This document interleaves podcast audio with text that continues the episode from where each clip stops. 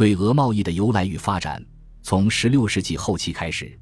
俄国越过乌拉尔山向东扩张，在17世纪前期开始与中国发生直接接触。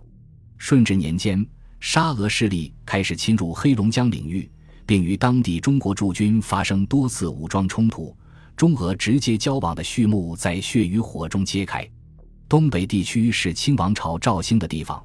俄国人在黑龙江流域的频频挑衅引起了康熙皇帝的忧虑，只因当时国家多事，兵乱迭起，正是据守台湾有数十年的时间，海疆不安宁。其后又有三藩之乱、中原骚动、九劳兵革。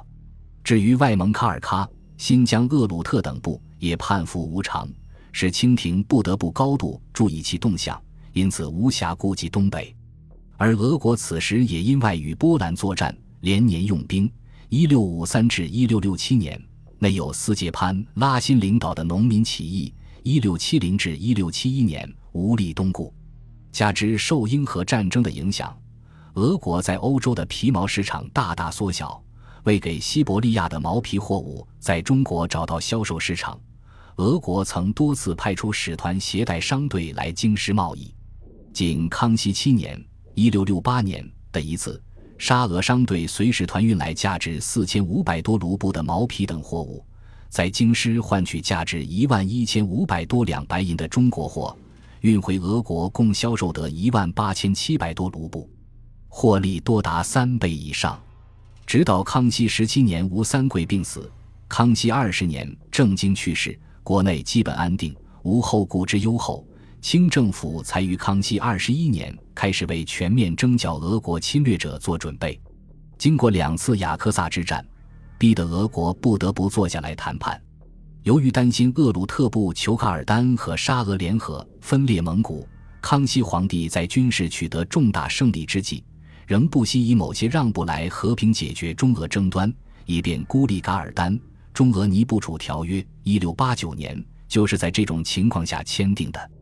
尼布楚条约正式打开了俄罗斯商人进入中国的大门。该约第五条规定，嗣后往来行旅，如有路票，听其交易，即凡持有护照的两国商人可过界互市。一六九三年，清政府根据这一规定，又允许俄商每三年一次，每次不得超过二百人，由尼布楚带货来北京贸易，在路自备码头盘费。一应货物不令纳税，犯禁之物不准交易。从此，俄国商队源源来华。一六九八至一七一八年的二十年间，商队共来华十次，每次人数常超过规定的二百人限额，最多时甚至有八百人之多。当时，受西欧资本主义商品经济发展的影响，俄国彼得一世一方面大力改革内政，积极引进西方资本主义生产方式。另一方面，实行扩张主义政策，同英法等争夺世界市场，表现在对外贸易上，就是实行重商主义政策，运用国家行政力量强力推动产品的出口。鉴于俄国出口的大宗商品毛皮受到北美洲皮货的激烈竞争，而在传统的欧洲市场出现滞销，急需扩大对华贸易，所以彼得一世于一六九七年发布命令。禁止西伯利亚各地督军阻挠商队赴华贸易，否则将处以巨额罚金。一年又允许赴华俄商不必远道去莫斯科领取贸易证书，虽使俄货年输华总值达二十四万卢布，超过俄国对整个中亚地区的贸易总值。据不完全统计，一七一六年输华的毛皮总值比一六九八年增长了七倍多，以致我国京城商贾云集。毛皮堆积如山，作坊充实。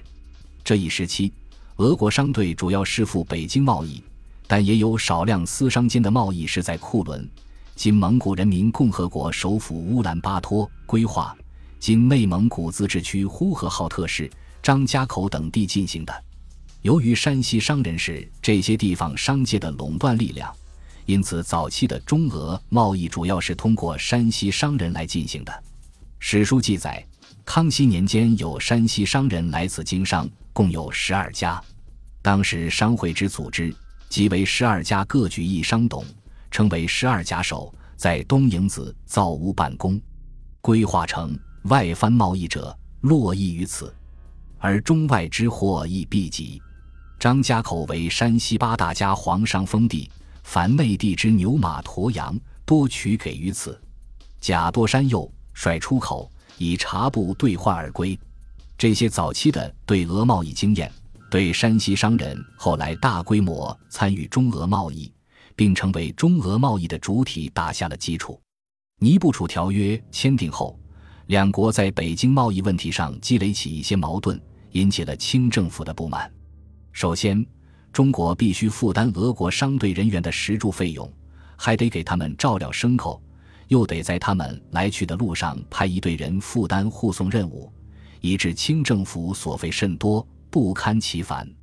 其次，清廷由于受小农经济的制约，商品经济的发展还没到达迫切要求开拓国外市场的程度，因而对两国贸易不甚感兴趣。清廷大臣曾对俄商务专员表示：“我等视商务为无足轻重，若康熙帝不以宽大为怀，俄商队极不易来华。”第三，俄国商品价格定得过高。卖不出去，货物堆积如山。第四，中国的皮毛来源除了俄国外，每年欧洲船舶驶来广州及其他口岸时还有输入，且我国各地猎人甚多，因此各种货物都很充裕，致使俄国皮货积压，难以在规定的期限内售出。这样一来，一方面导致俄商在京拖延时日以求多卖，引起商务纠纷。另一方面，导致俄商在满蒙地区走私，令清政府十分不安。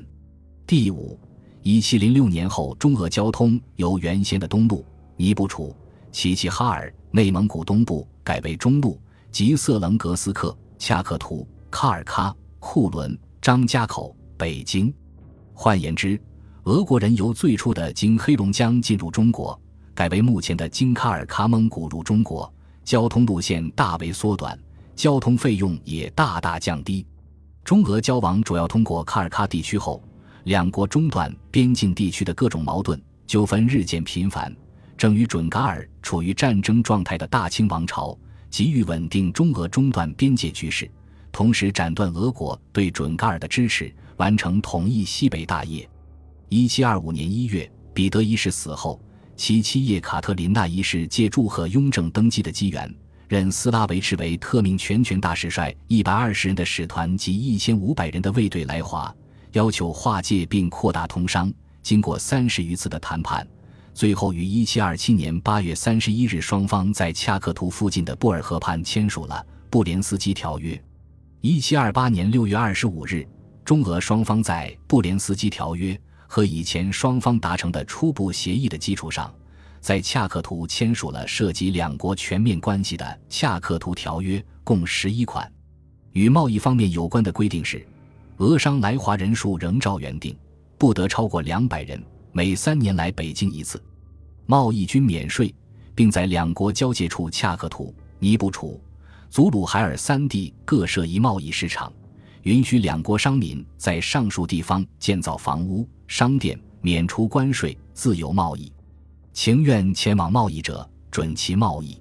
周围墙垣栅子，着梁建造，以无庸取税。均指令由正道行走，倘或绕道，或有往他处贸易者，将其货物入关。在恰克图、尼布楚和祖鲁海尔三个边境口岸中，影响最大、发展最快的是最其地利之便的恰克图。恰克图地处中俄边境，在色棱格河与鄂尔浑河交界处，为中国通往沙俄的一条交通要道。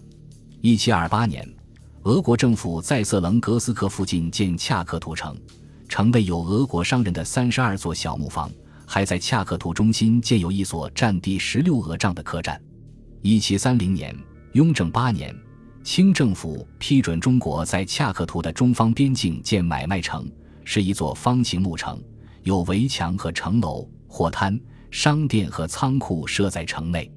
清政府规定，买卖城不许妇女居住，故在买卖城定居的都是些单身商人和由他们从内地带来的十二至十四岁的男孩。恰克图正式开始时，参加交易的只有十名俄商和四名华商。后来随着贸易的繁盛，人口增加很快，到乾隆三十五年（一七七零年）。已有住户二百家，常住人口四百多人。受小农经济结构制约，对向海外扩大商品市场兴趣不大的清政府，却要面对西方殖民势力扣关，要求入内地自由通商的压力。这时的清王朝早已没有了汉唐盛世那种允许西域商人在华自由通商的自信，而是疑神疑鬼，担心西方商人深入中国内地会影响国家安全，因此不为不批准英国人提出的入内地通商的要求。就是对已经同意且早已到北京交易的俄罗斯商人，也以恰克图贸易超过来华俄国商队，成为对华贸易主体为由，于乾隆二十年（一七五五年）宣布终止俄商派往北京贸易的商队，这样恰克图便成为长时期内中俄贸易的唯一的陆路口岸。尼布楚、祖鲁海尔两个通商口岸，由于地理位置偏僻，货物的交易量小。逐渐淹没无闻，它与广州海上贸易口岸相对应，构成我国对外贸易的总体架构。所不同的是，恰克图是中俄两国的贸易市场，广州则是中、英、美等许多国家之间的贸易市场。当清政府对东南沿海实行海禁政策时，对北部的俄罗斯贸易却基本呈现开放态势，商品交易南北对流，异常活跃。由于中俄两国皆不征收入口税，只对各自出口商品征税，从而使交易商品的价格较低，贸易额直线上升。